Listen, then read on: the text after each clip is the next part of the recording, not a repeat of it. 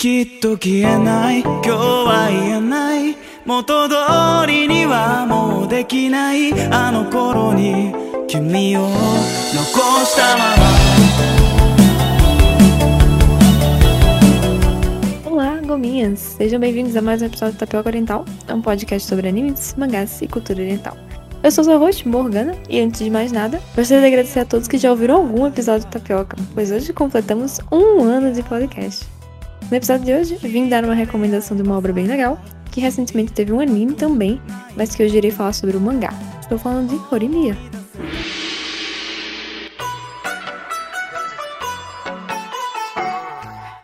tá, tá, tapioca, tá, tá, tapioca. Ouvintes, peguem suas peneiras que está começando mais um Tapioca Oriental.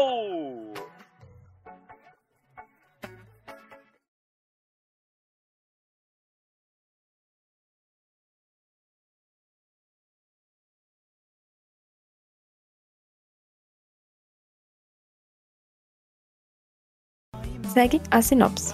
Embora admirada na escola por sua bondade e habilidade acadêmica, a estudante Kyoko Hori esconde outro lado dela. Com os pais muitas vezes longe de casa devido ao trabalho, Hori tem que cuidar do irmão mais novo e fazer as tarefas domésticas, sem ter tempo para socializar fora da escola. Enquanto isso, Izumi Miyamura é visto como um otaku obsessivo que usa óculos. No entanto, ele é realmente uma pessoa gentil e inepta para estudar. Além disso, ele tem nove pistas escondidas atrás de seus longos cabelos e uma tatuagem nas costas e no ombro esquerdo, super comum no Japão, não é mesmo? Pra não dizer o contrário. Por puro acaso, Hori e Miyamura passam um pelo outro fora da escola. E nenhum parece como você se espera, né? Como você vê na escola.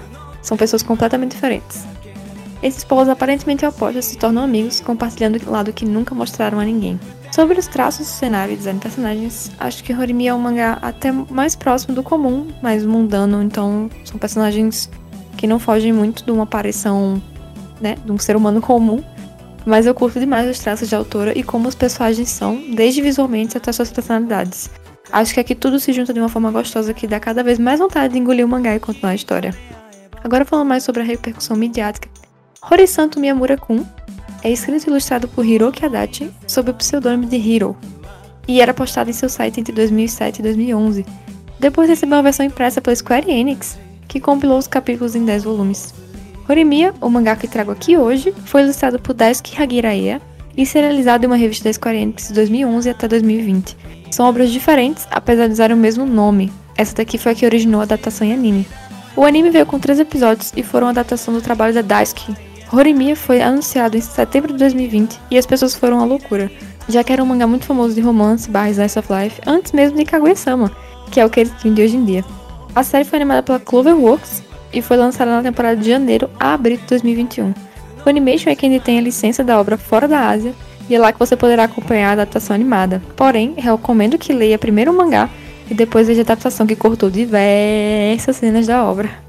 A recepção de Horimiya foi absurda, tendo seu segundo volume alcançando o 15º lugar na lista de mangás da revista Oricon. Em dezembro de 2012, já tinha vendido 43.735 cópias. À medida que o tempo passou, quase 80% dos volumes de Horimiya ocuparam um bom lugar nessa lista, tendo o volume C chegado mais perto em segundo lugar e vendido 208.788 cópias. Horimiya foi o sexto colocado na Nationwide Bookstore Employees Recommended Comics 2014. Sobre os meus personagens favoritos, eu amo muito, de paixão, o casal principal. É impossível não gostar deles, meus queridinhos Hori e Miyamura, que me fizeram grudar nesse mangá do início ao fim, terminando tudo em uma semana. Praticamente engolindo o mangá. Mas foi um mangá que me fez gostar muito de todos os personagens. Eu gosto demais que a história não gira em torno só dos personagens principais e temos muitos capítulos para desenvolvimento de outros núcleos da história. Vamos aos pontos altos. Mano, eu só tenho coisa boa se falar de Horimiya. Foi um mangá que me fez viciar em leitura novamente, coisa que eu tinha perdido há alguns anos e mais ainda durante a pandemia eu não li há muito tempo. E Horimiya foi um mangá que me fez querer ler loucamente todos os dias, o tempo inteiro. Eu dormia lendo, eu acordava lendo. Então, esse é um ponto gigantescamente positivo. E como pontos positivos, eu diria que a história é muito gostosa de se acompanhar. É um slice of life tranquilo, em que as coisas avançam aos poucos. E isso é um ponto positivo para mim. Uma coisa que comentei há pouco que gosto muito em Horimiya é que a história passa por mais núcleos, ao invés de focar sempre no casal principal, o que faz a gente conhecer mais personagens secundários e se identificar com eles também. Então a história meio que se desenvolve para os lados e não só para pra frente, né, com o casal principal. Como normalmente é em Slice of Life românticos, né? Normalmente, por mais que às vezes a gente tenha um desenvolvimento das pessoas à volta, a gente normalmente tem muito mais desenvolvimento do casal. E em Horimiya tem tanto o desenvolvimento dos outros quanto do casal. Com relação aos pontos baixos, para mim só teve um, que é o fato de ter acabado. Mas falando sério, eu vou dar dois pontos baixos. Um deles eu não considero baixo, mas como eu vi muita gente falando, acho que eu devo pontuar aqui. Então, um dos meus pontos positivos tinha sido o fato de ser um slice of life que as coisas caminham devagar, né? Elas avançam devagar. E isso para muita gente é um ponto ruim. Então, comentando aqui que eu não acho isso um ponto ruim, mas para muitos é, então acho que é importante comentar. Eu sinceramente não concordo. É, muita gente tava dizendo que essa história não ia pra lugar nenhum, que estava estagnado, e eu realmente, eu, eu sinceramente não concordo. Acho que nossa vida cotidiana a progressão do relacionamento acontecem aos poucos. E tem muitas coisas incríveis diárias, né? Todos os dias. Então, acho que isso foi passado muito bem pro mangá, a realidade, né? É, as coisas avançam devagar, não, não, se move montanhas da noite pro dia. Então, se você não gosta desse estilo, talvez Horimiya perca graça pra ti no capítulo 30. Então, fica aí o ponto negativo geral para algumas pessoas, mas para mim não é.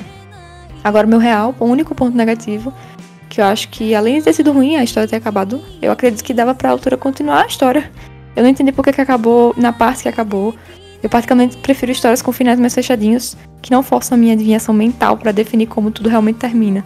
Então eu acredito que dava sim para ter continuado um pouco mais, ou feito um time skip, não sei, mas eu gostaria de ter visto mais. Foi um mangá que quando eu terminei eu fiquei triste porque tinha acabado e não tinha mais o que ler. Minha nota final é 9. Eu realmente só não dei 10, porque terminou acho que antes do que deveria. Mas foi um mangá delicinha de ler e que me divertiu muito enquanto eu engoli ele em menos de uma semana. Então eu super recomendo. É, e você, já leu Horimiya ou já assistiu o anime? Se sim, o que achou? Se não, ficou com vontade? Segue a gente no Instagram, sempre tem novidades e avisos de todos os novos episódios, no arroba tapiocaorientalcast. E é isso, galera. Agradeço a todos que ouviram até aqui. Nos vemos no próximo episódio. Um abraço e continue penderando. Janê!